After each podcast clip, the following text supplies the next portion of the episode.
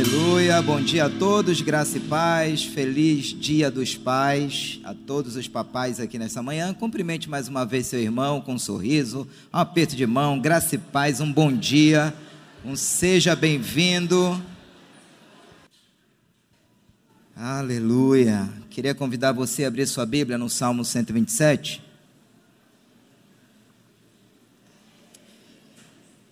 E se porventura houver alguém sem Bíblia próximo de você, compartilhe com este irmão, com esta irmã, com este visitante, quem sabe.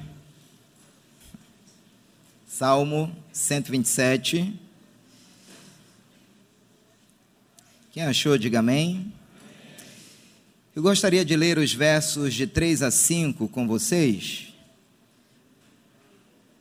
E esses versos dizem assim: Eis que os filhos são herança da parte do Senhor, e o fruto do ventre o seu galardão. Como flechas na mão de um homem valente, assim são os filhos da mocidade. Bem-aventurado o homem que enche deles a sua aljava, não serão confundidos quando falarem com os seus inimigos à porta. Posso ouvir amém? Queridos, eu estou animado com o Salmo 127. A gente dispensou a leitura do início deste salmo porque eu quero me concentrar nesses versos. Mas eu estou animado com o Salmo 127 porque o Salmo 127 enfatiza que é possível nós termos um lar seguro. Posso ouvir amém? O Salmo 127 é um convite para todos nós de que isso é possível. Nós termos um lar seguro nós termos um casamento seguro, nós termos uma família segura. Quantos querem viver isso nessa terra? Digo amém. Então é um salmo, queridos, que nos empolga, é um salmo que nos motiva, é um salmo que nos encoraja, é um salmo que nos desafia. Porque se nós cremos que a Bíblia é a boca de Deus nessa terra, é a palavra de Deus nesta, terra, eu preciso olhar para o Salmo 127 e dizer: Senhor, eu quero viver isso. Eu quero viver um lar que é edificado pelo Senhor. Eu quero viver um lar que é abençoado pelo Senhor. Eu quero viver um casamento que é abençoado pelo Senhor, que é edificado pelo Senhor. Queridos, olhando para o todo deste salmo, eu não posso crer, eu não posso acreditar que um lar que está sendo edificado pelo Senhor haverá divórcio ali. Olhando para este salmo, eu não posso acreditar que um lar que está sendo edificado pelo Senhor, haverá infidelidade ali, haverá traição ali, porque o lar que Deus edifica é um lar seguro. Eu posso ouvir amém aqui nesta manhã? Então compete a cada um de nós olharmos para este salmo e dizer: Senhor, eu quero viver isso. Porque se o Senhor não edificar a casa, Todos os nossos esforços como marido, como pai, não serão frutíferos. Porque a fonte abençoadora de um casamento, de um lar e de uma paternidade saudável é o Senhor. Posso ouvir amém nessa manhã? É, é isso que este salmo está deixando claro para todos nós. Deus é a fonte abençoadora do lar. Se ele edifica, é porque ele tem a forma dele, que não é a nossa. E aí a gente precisa olhar para este salmo e dizer: Senhor, aonde eu preciso me arrepender, aonde eu estou errando, aonde eu estou falhando, eu quero entregar a condução do meu lar, as rédeas do meu lar, da minha vida como pai, como marido, nas mãos do Senhor. E isso vai requerer de cada um de nós muita humildade. Porque existe, querido, no ser humano uma autolegislação muito grande. Dele achar que sabe tudo. Você pode ler todos os livros sobre casamento, sobre paternidade. Você pode participar de todos os seminários do mundo. E tudo isso é bênção. Mas se o Senhor não estiver sendo o centro da sua vida, nós não chegaremos a lugar nenhum. Posso ouvir amém? Então, este salmo é um convite para que experimentemos a bênção do Senhor em todas as áreas da nossa casa. em todas as áreas do nosso lar. Então, existem muitas pérolas neste salmo, mas eu quero me concentrar nas pérolas que estão nos versos 3 a 5, quando nos dizem que o pai tem uma missão a cumprir. É o que eu enxergo nesses versos. Porque a Bíblia está dizendo que os filhos são como flechas na mão do guerreiro. Quantos pais guerreiros nós temos aqui nessa manhã? Quantos pais que lutam, que batalham, que intercedem, que oram pelos seus filhos, nós temos aqui nessa manhã, diga amém. E eu peço que a igreja dê um aplauso pela vida desses pais maravilhosos, preciosos e abençoadores desta terra. Porque uma das grandes bênçãos dos últimos dias é vermos nessa geração coração de pais convertido aos seus filhos e coração de filhos convertido aos seus pais. Essa é uma das maiores bênçãos que uma igreja pode experimentar. Essa é uma das maiores bênçãos que uma sociedade pode experimentar. Coração de pais convertido aos seus filhos e coração de filhos convertido aos seus pais. Eu consegui ver nos versos de 3 a 5 uma analogia que nos fala de três processos: o tempo da aljava, o tempo do arco e o tempo da liberação. E nós vamos falar um pouco sobre isto nesta manhã. Diga comigo: o tempo da aljava, o tempo do arco e o tempo da liberação. Entenda, queridos, como o tempo da aljava, o período da infância, eu diria até adolescência. Entenda como o tempo do arco, o tempo da juventude. E entenda como o tempo da liberação, o tempo da vida adulta, que vai falar da maturidade, que vai falar da pessoa que já caminha com as suas próprias pernas, dando os seus próprios passos. Então eu quero, em primeiro lugar, falar sobre esse tempo da aljava, esse tempo tão importante da vida da criança, que é a sua infância. E o Salmo 127, verso 5, logo no início, diz assim: Bem-aventurado o homem que enche deles a sua aljava. Irmãos, este verso 5 é animador, porque ele já começa a nos dizer que filho não é dor de cabeça que filho não é problema. E a Bíblia vai mais um pouco dizendo que esse homem que tem muitos filhos, ele é bem-aventurado. Quantos querem essa unção, queridos, aqui nessa manhã? De ter muito filho. Ah, olha, tem esposa que olhou assustada para o marido. O cara já está com três, já está com quatro e está querendo mais. Pastor Pompeu é um homem bem-aventurado, são cinco, né? Pastor Monteiro, quatro na conta. Pastor Jefferson, três. Quem aqui passou da casa dos cinco filhos? Dá um tchauzinho aqui. Temos essa ação sobrenatural aqui nessa manhã. Mas a gente vai puxar a ficha dos nossos avós. Minha avó, querido, teve 15. Não tinha Wi-Fi na época, né? Quantos dos seus pais? 14, 13 irmãos, 14 com o pastor Monteiro.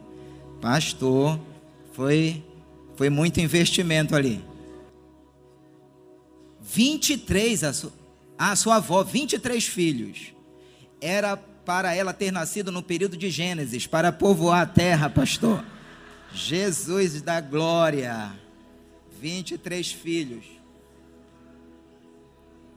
Haja genro, haja nora. Mas a Bíblia está dizendo que este homem que tem muitos filhos é um homem bem-aventurado.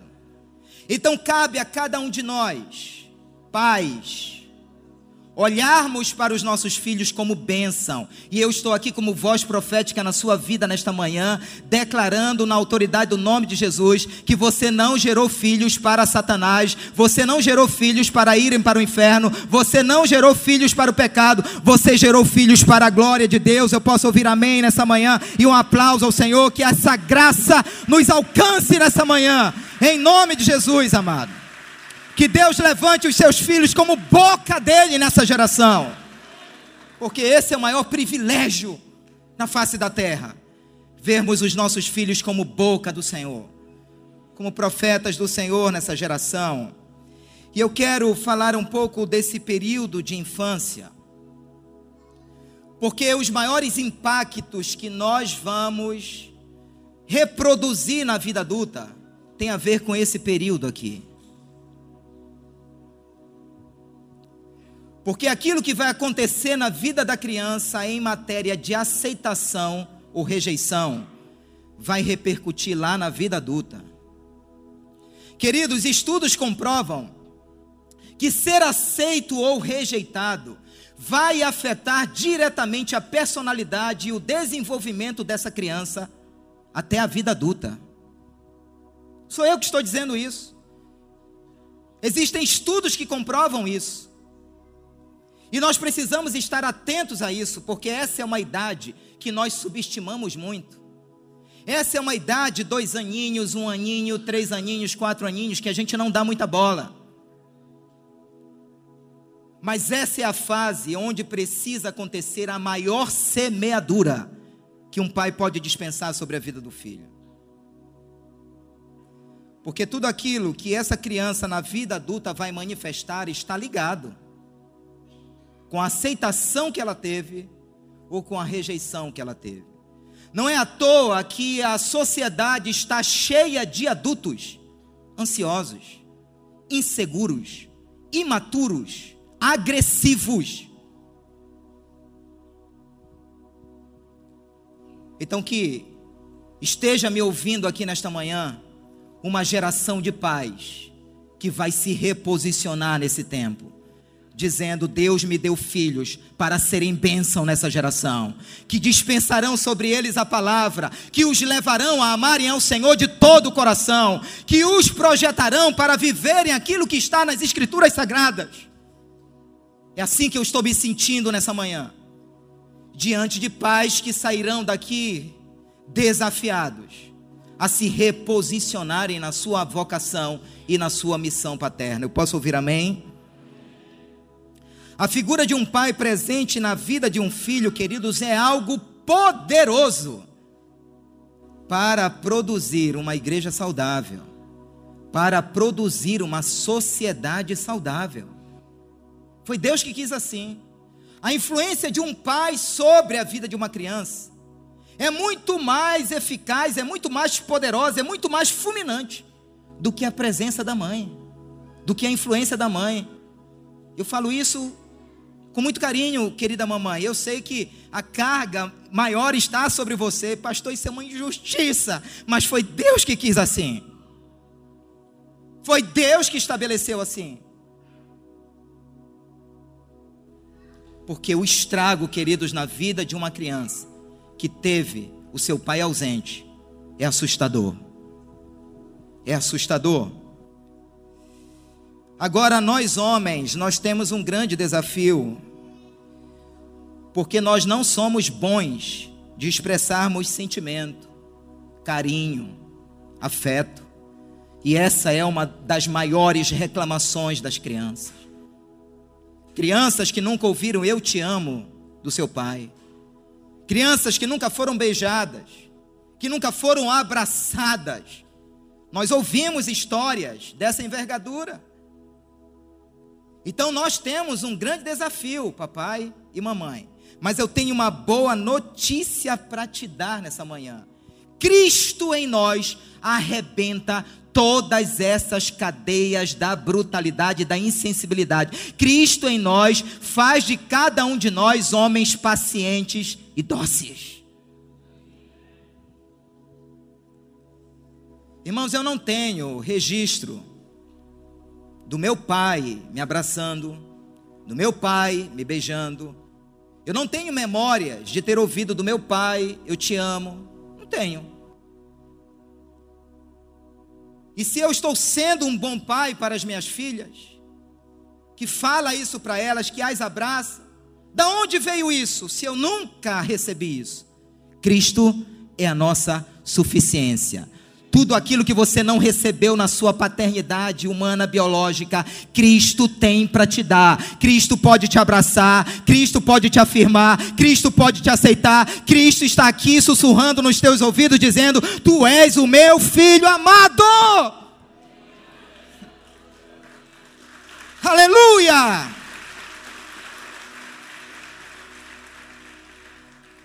E é por essa razão que nós somos indesculpáveis, porque em Cristo nós teremos tudo o que nos faltou. Até porque a paternidade saudável, por mais saudável que ela seja, ela não é messiânica. Por melhor dos melhores pais que você pode ser para o seu filho, ainda assim você não será suficiente para eles, porque existem carências, necessidades profundas de ordem emocional e espiritual na vida dos seus filhos que só Deus pode suprir. Por isso precisamos projetar os nossos filhos para o Senhor. Então, se você não foi um pai até hoje dócil, carinhoso, afetuoso com os seus filhos, se arrependa nessa manhã. E que hoje, nesse, neste domingo, seja o dia, embora os seus filhos estejam adultos, que você vai abraçá-lo, olhar nos olhos e dizer: Meu filho, eu te amo. Você foi a melhor coisa que aconteceu na minha vida. É um desafio que o Espírito Santo está te trazendo nessa manhã. Porque nós, pastores, ouvimos de filhos que aqui congregam que nunca ouviram isso dos seus pais. Irmãos, tem dias que as três fazem um cerco comigo em casa, porque elas precisam de um cobaia para maquiar. Essas fotos eu não posto. Fazer lacinho.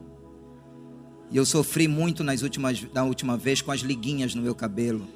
Não por causa das liguinhas, porque eu perdi muitos fios naquele dia, irmãos. Mas são memórias, são registros que elas vão carregar por toda a vida. Meu pai brincava comigo. Brinco de casinha, irmãos. A que ponto eu cheguei? São memórias que os filhos carregarão por toda a vida. Porque não existe presente maior e melhor para a vida de um pai do que ouvir de um filho: Pai, do que ouvir de uma filha: Pai, eu quero que o meu esposo seja igual ao Senhor. Do que um filho dizer para a mãe: Mãe, eu quero que a minha esposa seja igual à senhora. Isso é o maior presente, é a maior dádiva, é o maior retorno que um pai pode receber na criação dos seus filhos. Aceitação e rejeição. Tem um outro, um outro ponto também que eu quero destacar. São muitos pontos, mas não vamos ter tempo para falar desse tempo aqui de aljava. Mas um outro ponto muito importante nesse tempo de aljava, nesse tempo da infância, é a importância da disciplina. Provérbios capítulo 23, verso 13, chega a dizer: Não aparte a disciplina, não tire a disciplina da vida dos seus filhos. Não remova da vida deles a vara.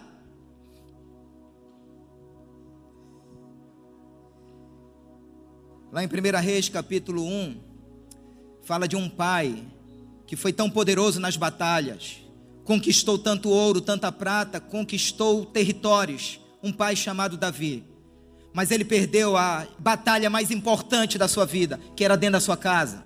Perdeu os seus filhos, perdeu o coração dos seus filhos. Talvez tão ocupado nas batalhas, tão ocupado nas lutas do dia a dia, mas ele perdeu o coração dos seus filhos. Um desses filhos, chamado Adonias, está lá em 1 Reis, capítulo 1. Chega a dizer, o texto bíblico é o versículo 6 de 1 Reis 1 que aquele menino chamado Adonias nunca foi contrariado pelo seu pai. E tinha um comportamento péssimo, desejando até usurpar o trono. Sabe por quê? Porque Adonias nunca ouviu não. Igreja, filhos precisam aprender a ouvir não. Eu posso ouvir amém nessa manhã? Nãos fazem parte da vida. Filhos precisam ser contrariados. Filhos precisam também de confronto. 1 Samuel capítulo 2 fala de um pai também chamado Eli, sacerdote Eli, que perdeu o coração dos seus filhos, Ofni e Finéias. Seus filhos envergonhavam o reino de Deus, o sacerdócio, a nação de Israel.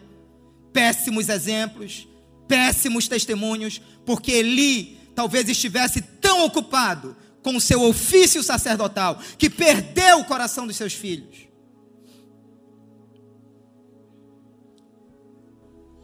Jesus Cristo passou 30 anos na aljava, guardadinho, sendo preparado, aprendendo o que é honra, aprendendo o que é obediência, aprendendo o que era adorar o Senhor, aprendendo a caminhar com os seus pais. Agora, como exercer a disciplina sem hombridade? Pais que não sabem o que fazer com o arco, que não sabem o que fazer com a flecha. Porque, queridos, gerar filhos é fácil, mas educá-los, direcioná-los para a vontade de Deus é o maior desafio que nós temos. Então, como educar filhos sem hombridade? Pastor, o que seria a hombridade? Eu resumiria a hombridade dizendo que hombridade é ser parecido com Cristo.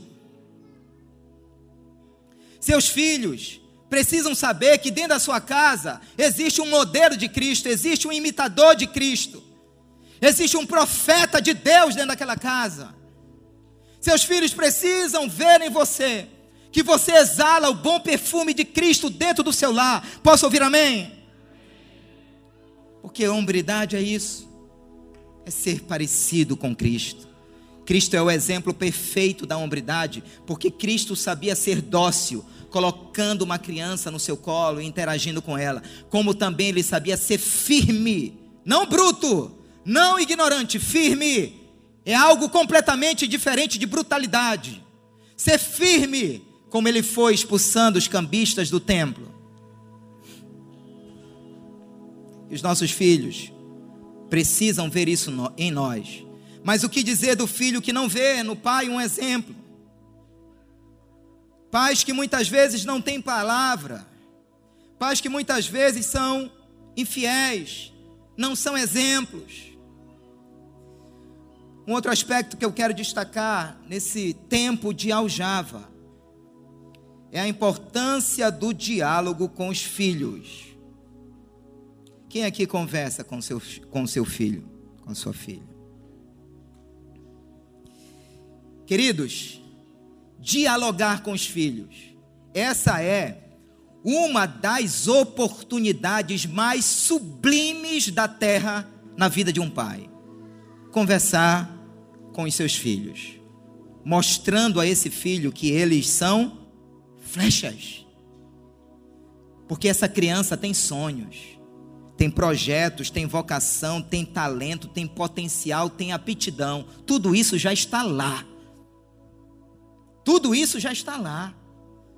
E precisa ser potencializado através da vida de um pai presente, que vai direcioná-los, que vai mostrar que eles são flechas e que vai chegar o tempo deles serem enviados.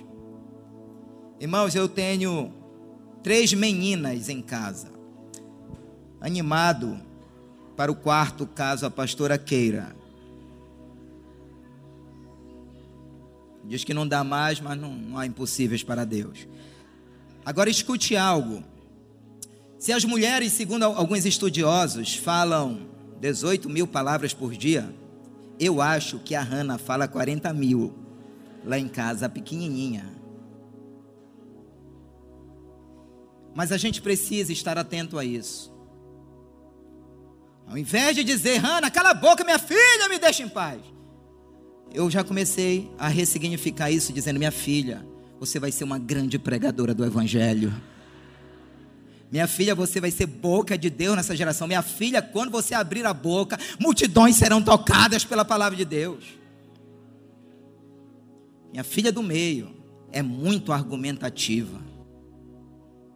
Ao invés de para de me questionar, eu começo a dizer para ela: minha filha, Deus vai te usar para estabelecer novos paradigmas nessa geração. Deus vai te usar para estabelecer novos conceitos nessa geração.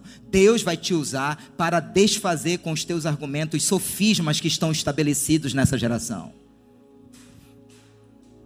Tenho uma filha que escreve muito, se comunica muito comigo, a minha mais velha, se comunica muito comigo com cartas. Vai ser uma grande escritora. Então, esteja atento aos sinais que os seus filhos estão dando ali com um aninho. Quem sabe tocando um violão, tocando uma guitarra, segurando o microfone, não sei.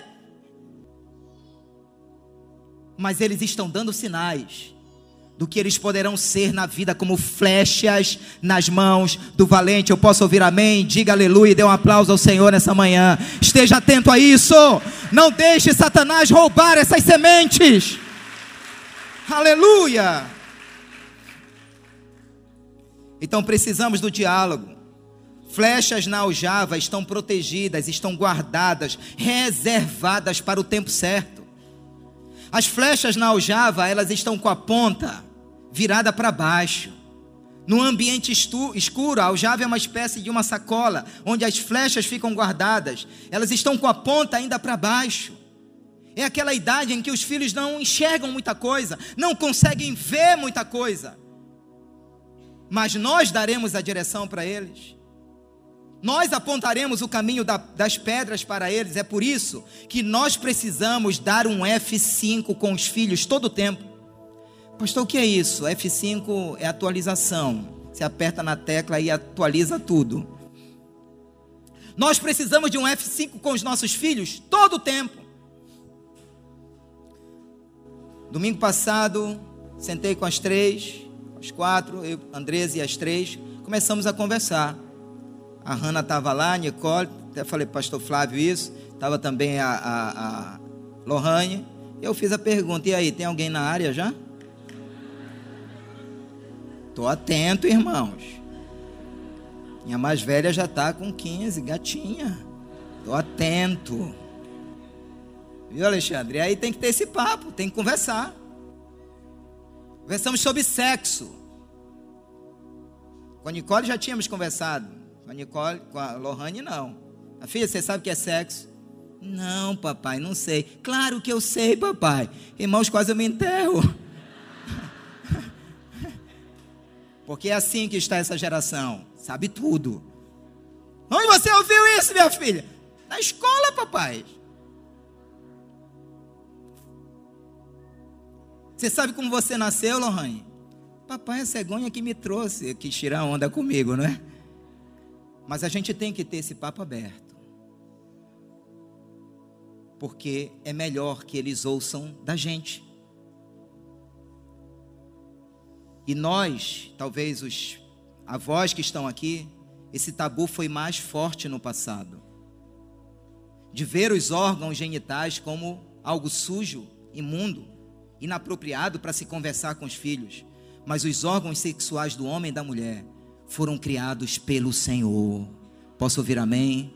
Sexo é bênção dentro do casamento. Não é algo sujo imundo como a sociedade e Satanás tenta pintar. Sexo é bênção dentro do casamento. Eu posso ouvir amém? Mas fora do casamento será trágico. Trágico e trágico. Então, flechas não encontram o caminho sozinha. Os pais, como arqueiros, mostram o caminho, a direção, o destino. E aquilo que nos faltou nessa paternidade saudável, já lhes disse aqui anteriormente, nós vamos encontrar em Cristo. Em penúltimo lugar, eu quero falar sobre o arco. entenda aqui do tempo do arco como o tempo da juventude. O Salmo 127, verso 4. Vai dizer assim: como flechas na mão de um homem valente, assim são os filhos da mocidade. A força, a sabedoria, a experiência de segurar a flecha está nas mãos do Pai. Nós temos a sabedoria dada por Deus, a experiência dada por Deus pelo cotidiano, de poder direcionar a vida desse filho, dessa criança. É o pai que dará direção, é o pai que dará destino, segurança que o filho não tem. Pais responsáveis não desperdiçam flechas. Porque eles já estão atentos, eles já acordaram, eles já viram a, a importância de se fazerem presentes na vida dos filhos. Pais responsáveis não deixam seus filhos sem alvos definidos na vida. Veja aqui nesse verso 4 que a flecha não está mais na aljava, não está também no, no, no alvo ainda, não está na aljava e não está no, no alvo, mas está nas mãos do valente. A flecha aqui já saiu da aljava, está na mão do guerreiro. É o momento dessa flecha ir para o arco, porque a partir do momento que o guerreiro pega a flecha, ele vai colocar essa flecha no arco para que ela seja lançada. Então, escute algo.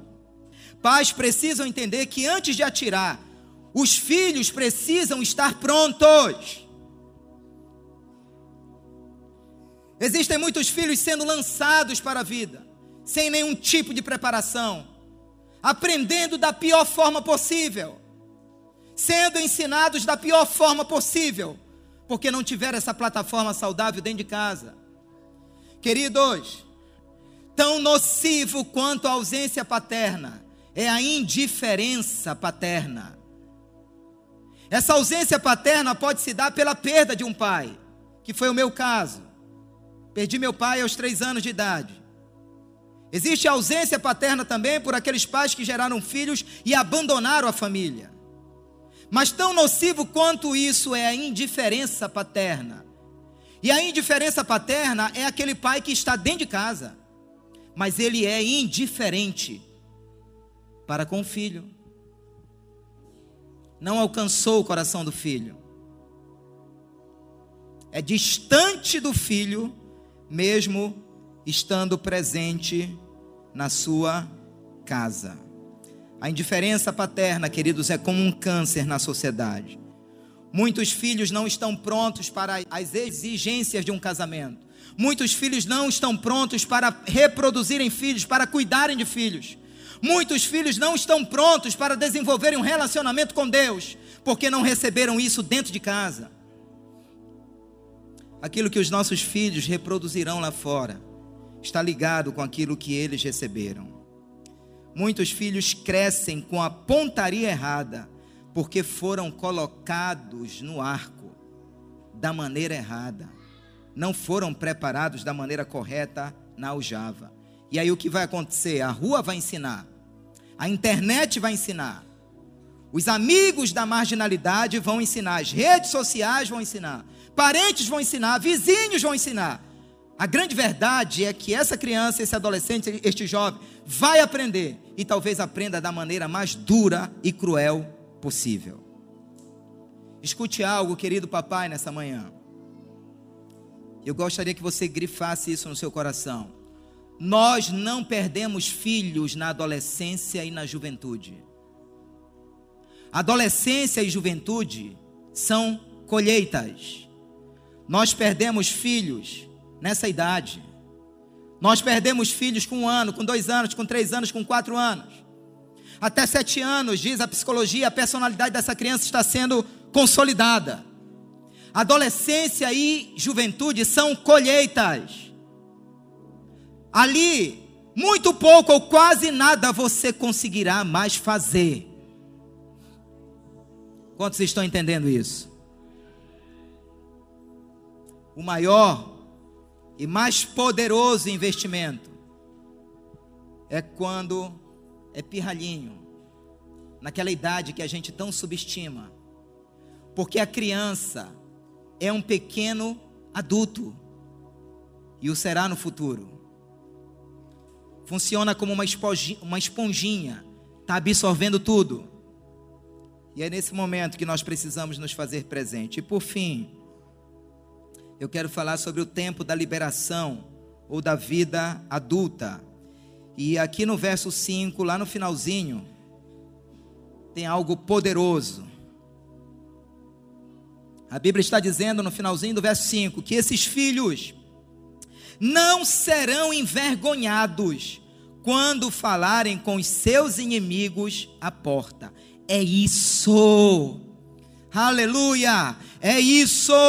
quando criamos filhos para a glória de Deus, eles não serão envergonhados, eles não serão enganados pelos inimigos. Diga amém. Inimigos estão às portas das faculdades. Inimigos estão presentes nas redes sociais. Inimigos estão presentes na vizinhança. Mas a Bíblia está dizendo que esses filhos aqui não serão laçados por esses inimigos. Esses filhos aqui não cairão nessas ciladas. Não serão enganados com os inimigos à porta. Muitos filhos estão gritando por socorro em sua sexualidade, em sua identidade, em seus destinos, e não há quem os ajude. E às vezes esses filhos estão dentro das nossas casas crise na sua identidade, crise na sua sexualidade, gritando por socorro. Só que a Bíblia está dizendo que esses filhos aqui, que são guiados corretamente, nem eles e nem os seus pais serão envergonhados. Isso aqui é tremendo. Isso aqui é poderoso. Esses pais aqui não temerão quando os seus filhos forem liberados. Esses, esses pais aqui não terão medo quando os seus filhos forem liberados para a vida. Não é à toa que a Bíblia diz em Provérbios 22, 6: ensina a criança no caminho em que ela deve andar, e ainda na sua velhice não se desviará dele. Escute algo. A Bíblia não está dizendo nesse, nesse Provérbios que você tem que ensinar a criança o caminho. Mas a Bíblia está dizendo nesse verso que você tem que ensinar a criança no caminho. Muda completamente, sim ou não? Não é só dizer para o filho, meu filho vai para a igreja. Não, meu filho, vem comigo à igreja. Não é só dizer, meu filho, vai ler a Bíblia. É dizer, meu filho, venha ler a Bíblia comigo. Não é só dizer, meu filho vai orar, não, é meu filho, vamos dobrar o joelho aqui e vem orar comigo. Esses pais não temerão quando seus filhos forem liberados do arco, lançados para atingirem o alvo para o qual eles foram criados. Ontem, depois do culto aqui na rampa, você é um jovem, está aqui, venha para a rampa. Venha ouvir as verdades para essa fase tão importante da juventude. Mas ontem, depois da rampa, minha filha chegou comigo, pai, eu quero sair com as minhas amigas. As amigas daqui da igreja. Queremos ir comer um hambúrguer. Eu olhei, quem, quem vai, filha? Fulana, fulano, fulano. Beleza. Então, você está liberada para ir. E a grana, pai? Essa foi a parte mais difícil. Cinquentão, irmãos mas ela trouxe o troco. Glória a Deus, filha. Você foi ensinada direitinha a não gastar tudo dinheiro do, todo o dinheiro do pai. Mas veja, foi. Chegou tarde, mas tranquilo. Mais ou menos, quando deu 11. Filha, liga para ela. Mas é esse coração que o Senhor quer gerar em nós. Eu posso ouvir amém? Por fim, diz aqui que não temerão os inimigos à porta. Isso aqui fala de filhos que sabem quem são na sua identidade. Isso aqui fala de filhos que são resolvidos. Isso aqui fala de filhos que são seguros. Quando se encontrarem com os inimigos à porta, eles saberão como se comportar. Eles não se venderão, eles não negociarão, eles não serão influenciados pelo mundo. Filhos que foram criados para não serem enganados, filhos que foram criados para darem certo, filhos que foram criados para atingirem o alvo para o qual foram criados. Filhos existem para acertar o alvo. Eu termino dizendo, querido, que nós não criamos filhos para nós. Escute algo, papai. Nós não criamos filhos para nós. Nós recebemos os filhos como herança do Senhor, é um processo cíclico. Recebemos esse filho como herança do Senhor e devolveremos para a glória do Senhor. Esses filhos serão lançados para glorificarem o nome do Senhor. Querido papai, essa foi a palavra que Deus colocou no meu coração para abençoar a sua vida nesse dia, em nome de Jesus.